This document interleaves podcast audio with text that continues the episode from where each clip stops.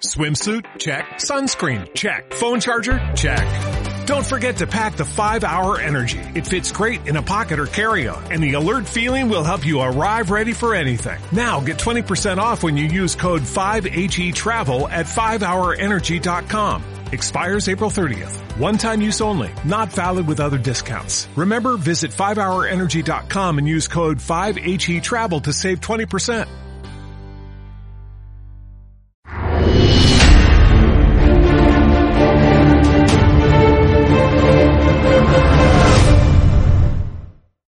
Bienvenidos a Demos una tarde más. Hoy tenemos la suerte de tener un nuevo invitado por primera vez en nuestro canal. Él es Fernando Fuentes Pinzón. Tiene un canal en YouTube que recomiendo a todo el mundo que tiene su mismo nombre y además eh, el Picalibro como segundo nombre o como eh, cotitular del nombre, en el que es un programa eh, o un canal estupendo que pone unos episodios acerca de divulgación filosófica, sociológica y literaria y que a través de ser uno de sus seguidores, pues eh, nos pusimos en contacto con él porque creo que tenemos muchas cosas en común y podemos hacer eh, programas muy interesantes. ¿Qué tal, Fernando? ¿Cómo estás? Hola, Pedro. Bueno, muchas gracias por invitarme al canal. Me parece un proyecto muy interesante y cualquier eh, resquicio canal que le dé acceso a la libertad en estos tiempos de, de oscuridad para la transmisión de ideas, creo que hay que aplaudirlo y agradecerlo. Muy bien. Bueno, antes hemos tenido que hacer una pequeña repetición porque estuvimos emitiendo en directo, pero creo que aunque sea de modo eh, que lo introduzca yo aquí, no salga espontáneamente, la introducción que tuvimos tú y yo previa fue muy bonita acerca de las palabras que tuviste sobre eh, lo que fue el imperio español y la relación que tiene con Hispanoamérica y que me gustaría que repitieses porque creo que son bellas palabras y además mm, que representan una realidad que a muchos les cuesta asumir. así como la idea, yo creo que el, imperio español, cuando hizo la conquista, realmente nunca lo llamaba conquista, sino como colonización en América, se planteó desde el 1500, 1520 aproximadamente, con un real decreto, eh, hacer la conquista a través principalmente de matrimonios o de, la, de, de mezclarse.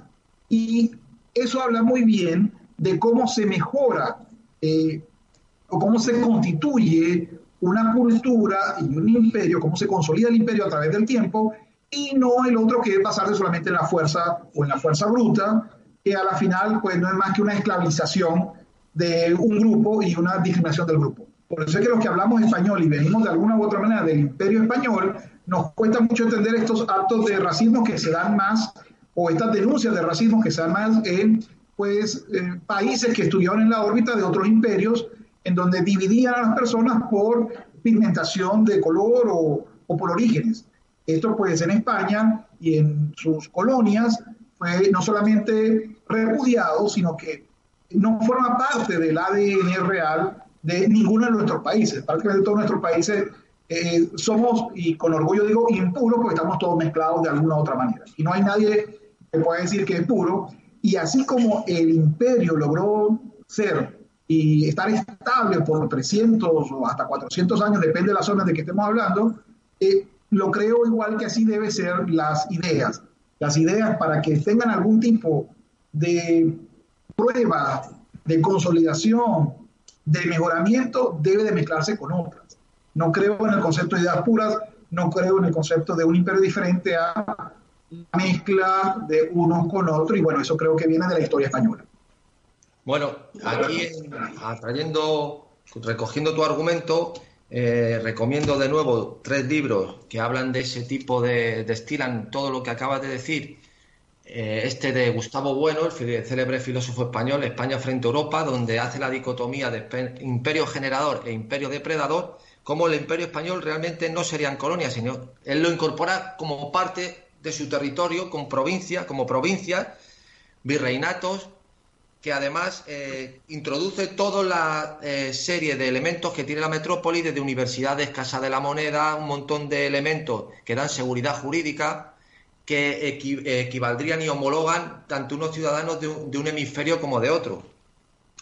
Eh, luego, otro libro muy célebre estos últimos años sería Imperiofobe y leyenda negra, de María Elvira Roca Barea, y otro eh, que de un paisano tuyo, del que se debe estar muy orgulloso, que es Carlos Rangel, que es eh, del buen salvaje al buen revolucionario, que precisamente critica toda esta idea nefasta de toda la idea bolivariana negacionista de, de repudiar la, tradición, eh, elemento que recogen mucho, trayéndolo a nuestro país, lo que se ha denominado la nueva política y es que nuestro querido, maestro, nuestro querido, querido, maestro, en este caso sería Podemos como ah. eh, la nueva política entendida como una negación de lo anterior. Eh, eh, ah, o mejor dicho, una eliminación de todo rastro anterior. Idea que se recoge por un filósofo que, aunque era muy culto, es un filósofo que ha hecho mucho daño a España por una obra que es La España invertebrada, que es Ortega y Gasset,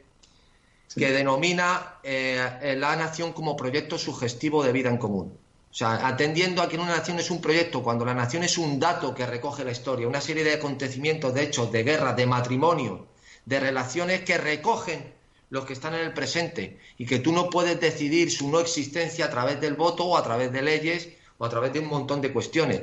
Y un autor, para no desviarme más del tema, que recomiendo mucho, que es el padre del conservadurismo, un autor brillante, eh, que es Edmundo Burke, Edmund Burke. Eh, precisamente él lo que tenía un respeto enorme es a las tradiciones y a las instituciones del pasado. Eh, frase que repetía nuestro querido maestro García Trevijano, que decía siempre que para dar un paso adelante, para dar un paso hacia adelante, hay que apoyarse en la tradición. O sea, no significa que tú mejor, que, eh, aunque tú, ah, incluso una revolución, para ser un no puede despreciar de dónde se viene.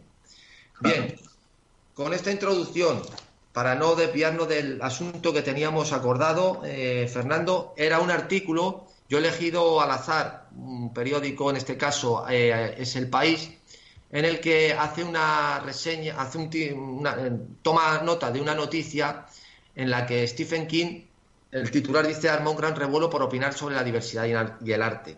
Y arte, mejor dicho, sobre diversidad y arte. Y básicamente el cuerpo del artículo se remite únicamente a los dos tweets que él ha escrito. El segundo como contestación a otra persona, a una seguidora y escritora. Y el artículo que comienza o que da lugar y pie a todo este revuelo es, como escritor, puedo nominar en solo tres categorías. Mejor película, mejor guion adaptado y mejor guion original. Para mí el problema de la diversidad, tal como se aplica a actores y directores, no lo veo. Nunca consideraría la diversidad en materia de arte, solo la calidad. Me parece que hacer lo contrario sería erróneo.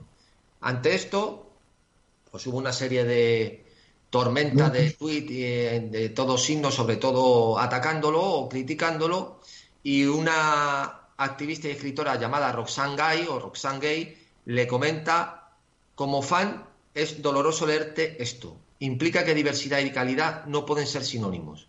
No son cosas separadas, dice ella. La calidad está en todas partes, pero la mayoría de las industrias solo creen en la calidad de un solo grupo demográfico. Y luego Stephen King parece que ante este aluvión y esta presión social responde con otro tweet que dice, lo más importante que podemos hacer como artistas y personas creativas es asegurarnos de que todos tengan la misma oportunidad, independientemente de su sexo, color u orientación. En este momento estas personas están mal representadas, y no solo en las artes. ¿Cuál es tu criterio, Fernando, sobre esto? Bueno, primero que se está confundiendo la, propia joven que le respondió a Stephen King. ¿Por qué? Porque diversidad y calidad no son sinónimos. Tú no puedes evaluar una obra a través del el autor, sino debes de evaluar la obra, si vas a evaluar la calidad de la obra, a través de la obra. Y lo pongo un ejemplo, si uno va a visitar un museo, uno lo va diciendo, mira, qué hermoso los Velázquez, qué hermoso los Picasso, pero falta una mujer. Porque en ese caso no estás apreciando el arte, estás apreciando al autor. Y ese es un error. Y estoy de acuerdo con Stephen King. Es un error mirar al autor y no a la obra. Ahora, eh, ¿esto para qué? Para determinar si tiene calidad y si tiene calidad con otros. Porque es como si yo dijera, mire, vamos a hacer una carrera de 100 metros planos. A los hombres blancos los voy a poner a 150 metros de distancia. A los hombres negros los voy a poner a 100 metros de distancia y a las mujeres la voy a poner a 30 metros de distancia. En ese caso, no estamos en unas condiciones de medir quién es más rápido, sino de darle ventajas por biología o por pigmentación de, piel, y los dos son concisiones erradas porque son elementos no objetivos. Claro, eh, aquí lo que se suscita, Fernando, de algún modo, es que actualmente la se ha sustituido la idea de representación por la de representatividad. Es decir, eh, un ejemplo que voy a poner que se puede entender muy claro en Norteamérica, por ejemplo, es que los grupos étnicos o los grupos raciales no quieren ver representadas la defensa de sus intereses o sea, mejor dicho, contemplan que la mejor representación de sus intereses parte de la base de que sea de uno de su etnia o de su raza el que los haga. Cuestión totalmente contraria al, hecho, a la idea de representación, porque precisamente esa es la base del populismo y la base de la demagogia. Creer que tu vecino, por el mero hecho de ser tu vecino, va a defenderte mejor que el que vive a lo mejor o es rico o vive en las afueras de tu barrio o eh, eh, simplemente es una cuestión sentimental o una, eh, una cuestión emocional que a través del discurso y de la demagogia y de la elocuencia ha persuadido en esta democracia sentimental a todo el mundo. Se, ha sustituido la razón por las emociones. Una idea de destilar, una idea de destilar este, este, esta tesis es considerar por el mero hecho de que no haya una representatividad proporcional de diferentes grupos étnicos o de gente que tenga, que tenga una minusvalía, o etcétera, es que por el mero hecho de tener esa condición racial o biológica, o esa, o esa eh, enfermedad o esa eh, minusvalía, es argumento suficiente para no tenerlo en cuenta o no valorar su talento igual que al que no lo tiene. Entonces, claro, se crea una paradoja que es que pasamos de la valoración del talento y de, los hechos a una cuestión puramente representativa, en el sentido de la representatividad, de que haya una, población muestral que equipare a, una población eh, simplemente eh, natural por su condición racial o, o de minusvalía o de lo que sea. Es decir, cuando uno se presenta a un concurso, lo que no puede decirse es que si la mitad de las que se presentan son mujeres, eh, los premios deben ser en, paridad o deben ser eh, todo, la mitad hombres y la mitad mujeres o por el mero hecho de que haya la mitad mujeres y hombres. Por ejemplo, que es el concepto al que estamos llegando en España, por ejemplo, en tener una paridad en el gobierno. Pero eso demuestra falta en entender lo que es la estadística, porque les coloco un ejemplo.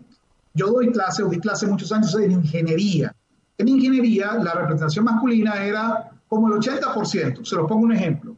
De cada 10 estudiantes, 8 eran hombres y 2 mujeres. Entonces, si yo voy a, una, a buscar trabajo y digo, mire, solamente hay dos puestos y le voy a dar uno a un hombre y una mujer, eso es una sobre-representación.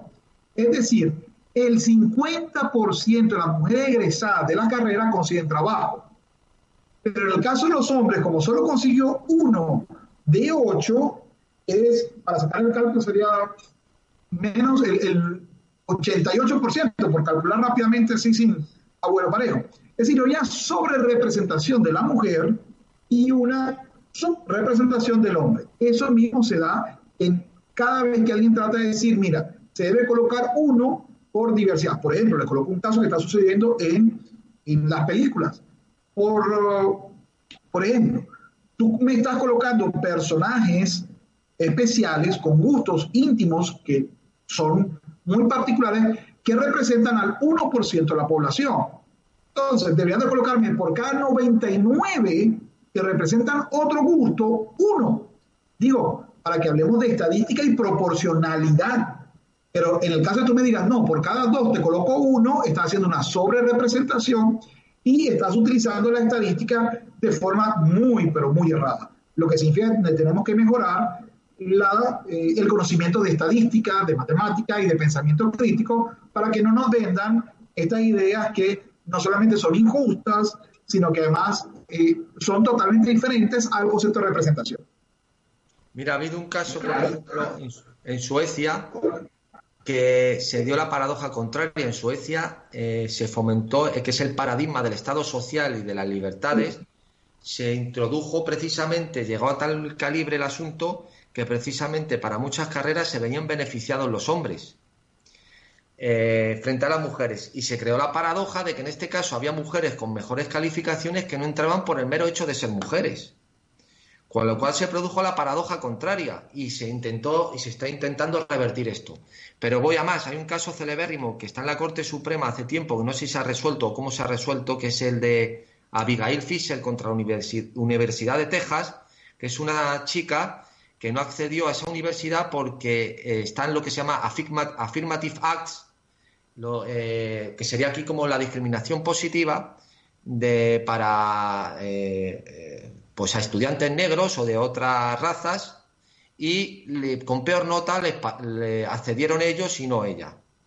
Con lo cual se suscitó ese problema. Es decir, esa, eh, este tipo de elementos eh, totalmente eh, de intromisión del Estado, que algo tiene, yo siempre intento destilar esta idea, que el Estado cuando se entromete de esta forma no es por una idea, por un idealismo platónico, que no además el idealismo platónico con eso no tiene nada que ver.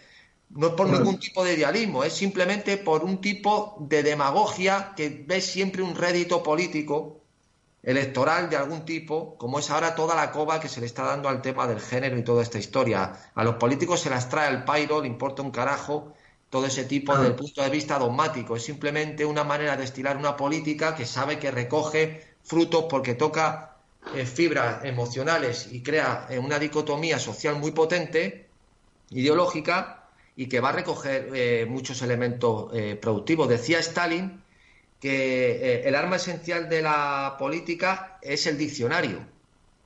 Mm, porque, claro, quien domina el lenguaje, quien domina el lenguaje domina, y además, no solo quien domina el lenguaje en el sentido de la elocuencia o de la retórica, no se refiere a esto, se refiere a lo que se llama hoy en día el lenguaje políticamente correcto.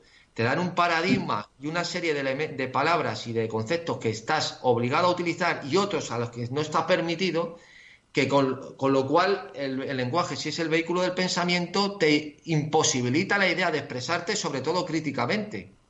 Y eso creo que es el problema actual. Orwell lo, lo, colocó muy claro con el concepto de neolengua. Mucha gente confunde neolengua y cree que neolengua es la creación de nuevas palabras. No, es quitar el significado de las palabras, para que con palabras huecas o ausencia, por ejemplo, si yo quito la palabra crítico, pues obviamente cómo, cómo le doy sentido, sobre todo a alguien que nunca ha escuchado esta palabra, a tener un pensamiento diferente al que estás escuchando, recibiendo, y que además esto sea correcto. Eh, si te quito la palabra, pues difícilmente vas a poder mm, conceptualizarlo. Otra palabra que decía Orwell, que había perdido su valor en el concepto de la lengua, era libertad o incluso la palabra paz, recuérdese, paz en la guerra, entonces ya perdía esa condición. Aparte de eso, yo siempre he creído que la única forma en que el comunismo o el socialismo prospere es destruyendo la institución familiar. Yo siempre he declarado conservador y creo que la familia como concepto es el primer salvavidas contra el Estado. E incluso, aquí ya no recuerdo el, el escritor soviético que dijo que el fin de la Unión Soviética fue cuando se acabaron las cocinas industriales o ultrafamiliares que tenían todo que compartir y se volvió a la cocina por apartamento o la cocina por grupo familiar. Porque al crear estos vínculos, tú no necesitas del Estado, no necesitas del gobierno. Yo ya tengo un grupo de personas que se interesan por ti que te van a criar de una forma. Y eso crea independencia. Y si quieres controlar a las personas, eso es problemático. Así que tanto Marx como Hegel siempre digo que una de las superestructuras que sostienen la sociedad era la familia. Así que todo pasa por la destrucción del concepto de la familia. Esto no es nuevo, esto ya lo dijeron ellos en los escritos y ha quedado hasta ahora. Y creo que ellos parten de ese concepto. Además de decir que la, la, eh, la, progresía y toda esta izquierda se basa mucho en distorsiones históricas que no tienen nada que ver ni con la realidad, con los hechos o con los datos. Bueno, yo creo que la herramienta para utilizar eh, precisamente ese argumento es que se ha sustituido la razón por los sentimientos y las emociones. Con lo cual ya los hechos eh, dejan de ser los hechos, como dice Chomsky, que no es que sea santo de mi devoción, pero ese, ese elemento o ese análisis pues es cierto. Desde el punto de vista del análisis relativista o de la en que elimina la razón, ya todo depende eh, de la opinión. Y la opinión, opinión tiene todo el mundo. Lo que hace falta es un criterio y un fundamento. Eh, y lo que ocurre básicamente hoy en día es que la opinión del sabio y del necio vale lo mismo. Tú puedes llevar a Pero ya Aristóteles decía que eso, eso no, tiene, no es posible. En su libro Metafísica él decía que no pueden valer lo mismo. E incluso aquí yo pongo un caso, tengo un video que no he sacado, tengo que sacar, en donde demuestro que Wikipedia es un error desde el nacimiento. ¿Por qué? Porque Wikipedia se creó con la idea de que todos teníamos el mismo conocimiento en cualquier tema. Así que si tú eras médico especializado en el área, yo podía venir sin saber nada y modificar el artículo. Y eso hizo que los dos fundadores se separaran. Incluso hoy en día hay una Wikipedia, pues, por de alguna u otra manera decir sabios. Por supuesto, la Wikipedia ha mejorado con el tiempo y ahora, ¿qué hizo? Digo, bueno, esto fue revisado por pares que considero sabios y ya no lo pueden modificar. Esa parte no te la explican. Es decir, ya Wikipedia no la puede modificar cualquiera. Y aquí viene lo, lo interesante.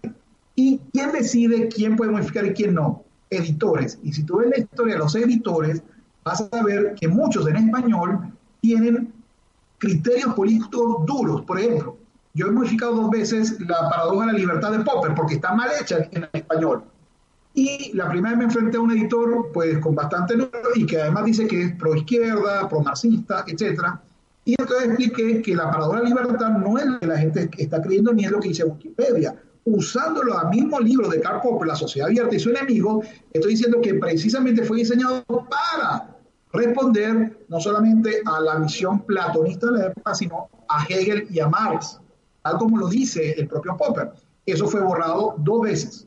Una vez fue un editor eh, propio de, izquierda, importante dentro de Wikipedia, decir, con etiquetas con nivel, un nivel mayor que el mío, en ese, en ese punto. Y la otra fue un joven que no creo que llegara a 14 años por la forma como escribía. Simplemente me dijo que Peter Line así no lo había escrito así que yo tenía que estar errado. Estoy diciendo, pero estoy citando el libro de Popper. No, usted está errado porque Pictoline dice otra cosa. Entonces, aquí es un, problema de no solamente sentimiento, sino que las referencias intelectuales y de datos se modifican de tal manera que no sean creíbles. Y por eso siempre he dicho a Wikipedia, mira, mira bien, sirve para muchas cosas, pero no la creas como una fuente de autoridad legítima. Hay que buscar otro tipo de conocimiento. Sirve para iniciar, para la primera referencia que puedas tener. Pero más allá de eso y basarte tu opinión o tu creencia en una entrada de Wikipedia es altamente voluble y peligroso. Bueno, eh, ese, eso del que de lo que acabamos de hablar efectivamente es uno de, los elementos, pero otro elemento que voy a introducir es precisamente que se ha eliminado la jerarquía de valores. Es más, no es que se haya difuminado, sino que ha habido una inversión. Y aquí sí que hay, recomiendo, porque ese libro es el mejor que tiene, esa obra, y, y sí me parece una obra digna de tener en cualquier biblioteca, de Ortega y Gasset, que es La rebelión de las masas. Ahí sí que es el hombre masa el que quiere imponer sus gustos. Y es como lo ha hecho. aquí en América del Sur tuvimos a José Ingenieros y el hombre mediocre, que es más, Ortega se basó mucho en esta apreciación, pero se basa en lo mismo. El hombre mediocre que cree que por entrar al concepto que hoy en día llamamos tribu, se tiene razón. Es decir, por la sensación y porque todos somos iguales, y realmente eso, debemos ser iguales ante los ojos de la ley, pero eso no quiere decir que somos iguales. Si me duele el diente, debo ir a un odontólogo no mecánico. Entonces, no somos iguales, tenemos diferencias y tenemos condiciones particulares. Y por cierto, esto también tiene que ver con el concepto de hombre y mujer. No somos iguales, debemos tener los mismos derechos, pero no somos iguales, no tenemos la misma biología, no tenemos los mismos intereses, etc. Aunque debemos ser tratados por ley de forma igual, no somos biológicamente iguales.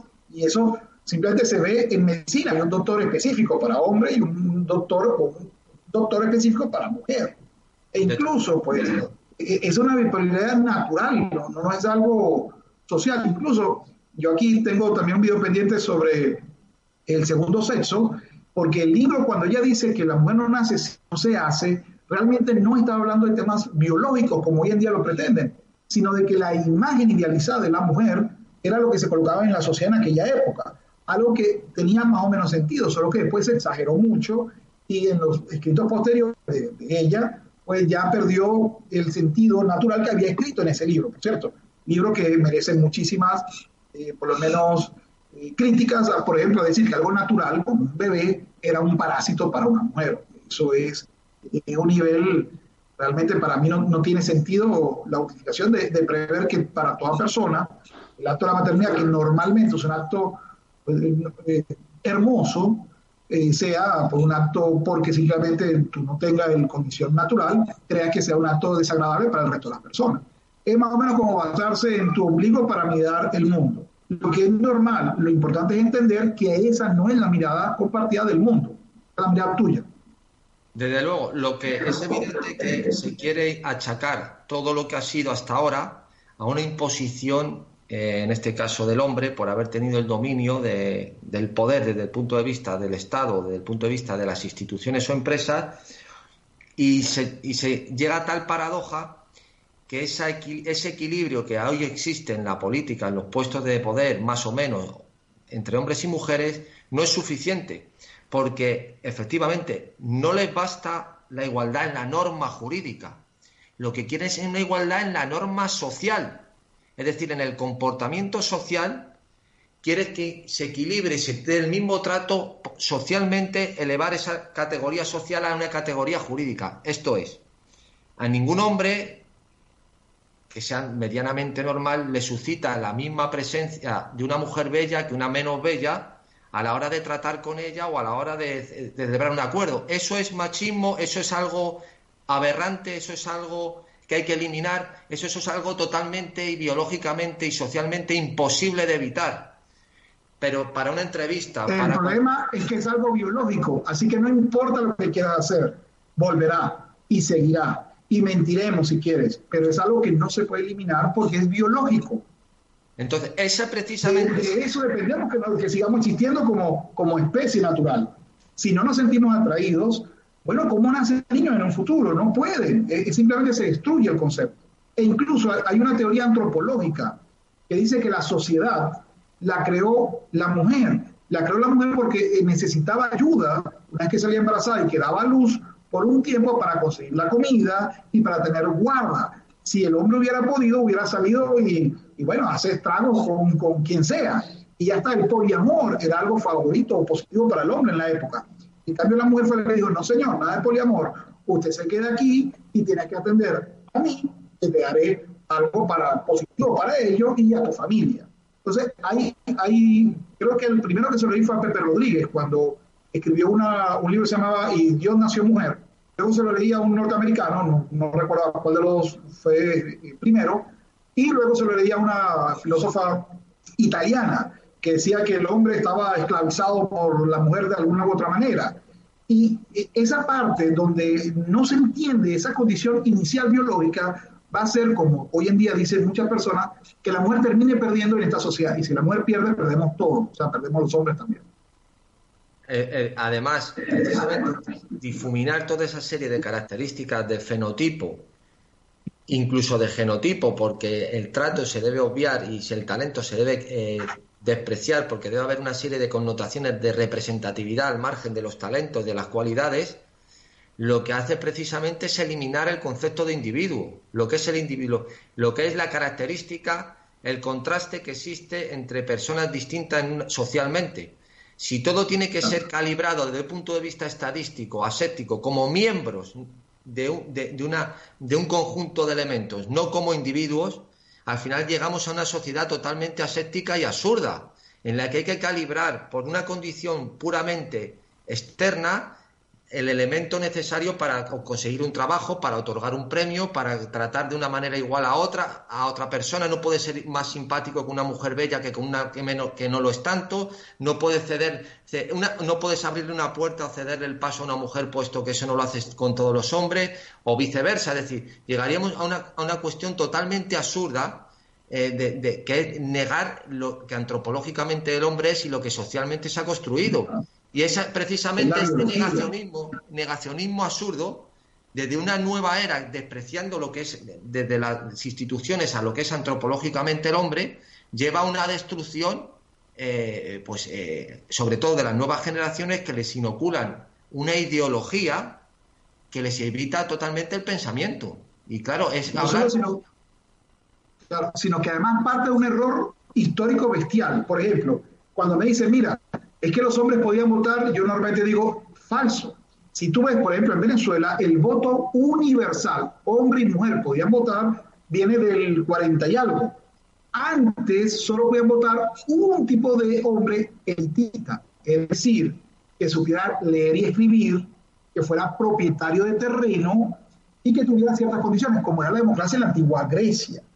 Entonces, no es verdad que ha mandado el hombre, no, ha mandado una élite femenina y masculina, porque la mayoría de los hombres éramos o siervos o esclavos o éramos simplemente presas de una guerra en el que había caído nuestro señor feudal, nuestro príncipe o nuestro rey.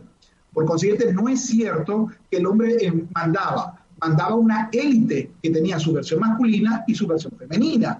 El resto de las personas éramos campesinos, soldados, es decir, éramos lo que, pues, de forma muy desagradable le dicen a los socialistas lumpen.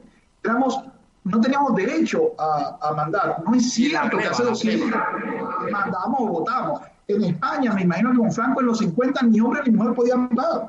Y había una mujer en el poder y había un hombre en el poder. No es que todo hombre mandaba, no es, cierto.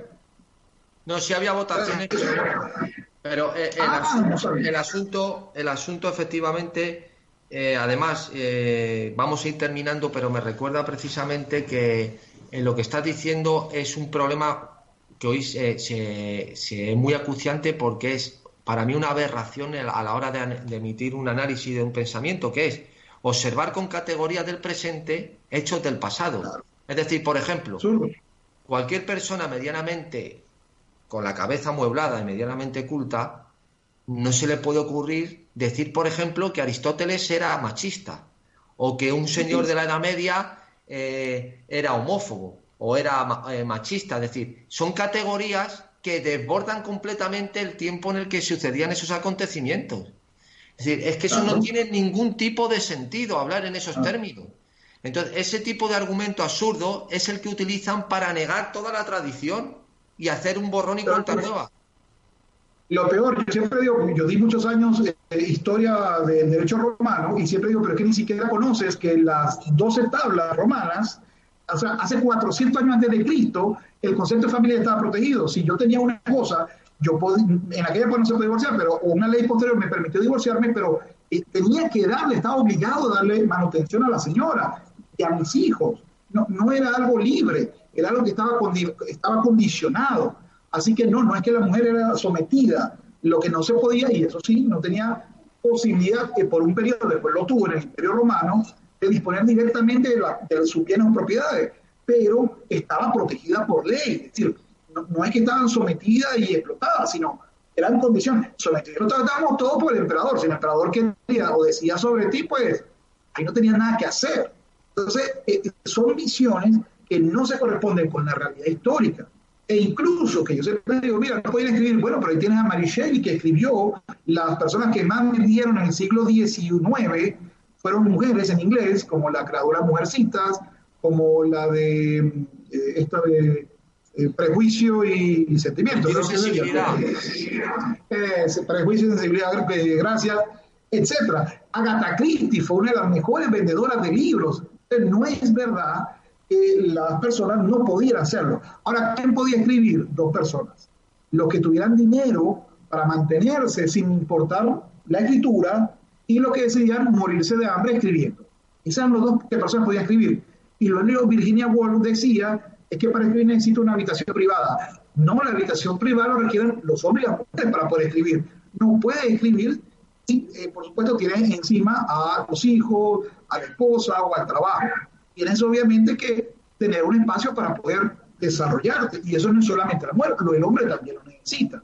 Entonces, es ver, es como el concepto de mansplaining, que está en inglés, que dice, un hombre que le explica a una mujer de forma condescendiente, no vale.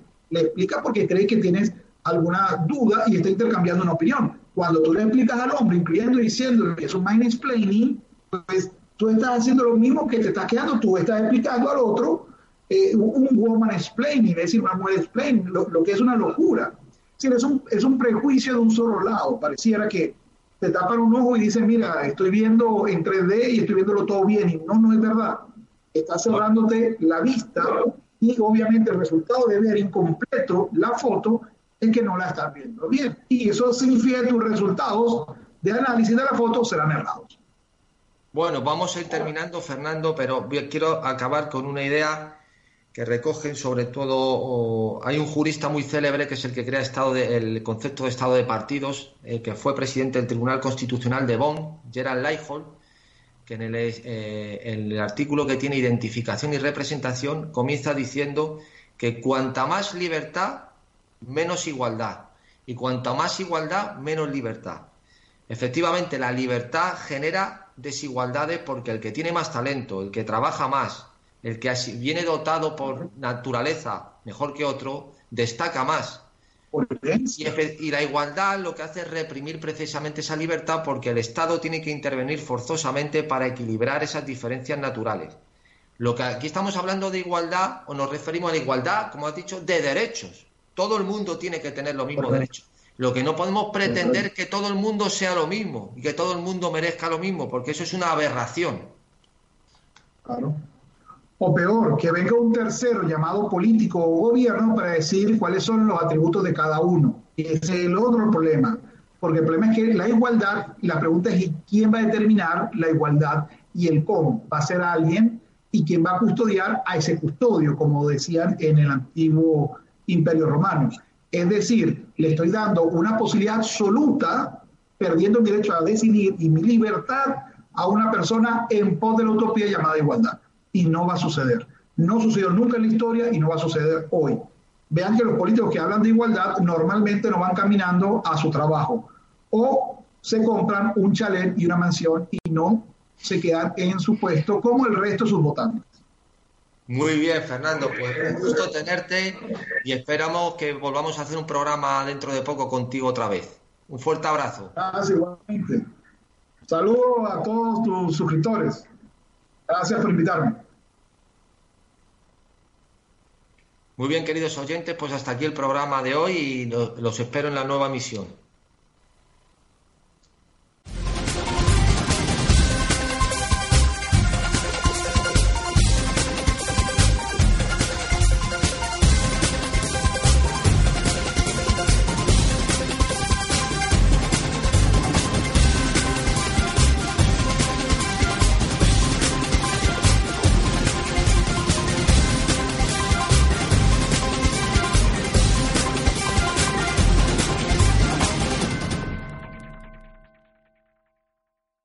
¿No se merece tu familia lo mejor? Entonces, ¿por qué no los mejores huevos? Ahora, Egglands Best están disponibles en deliciosas opciones. Huevos clásicos, de gallina libre de jaula y orgánicos de Egglands, que ofrecen un sabor más delicioso y fresco de granja que le encantará a tu familia. En comparación con los huevos ordinarios, Egglands Best contiene la mejor nutrición como 6 veces más vitamina D, 10 veces más vitamina E y el doble de omega 3 y B12. Solo Egglands Best. Mejor sabor, mejor nutrición, mejores huevos. Visita egglandsbest.com para más información.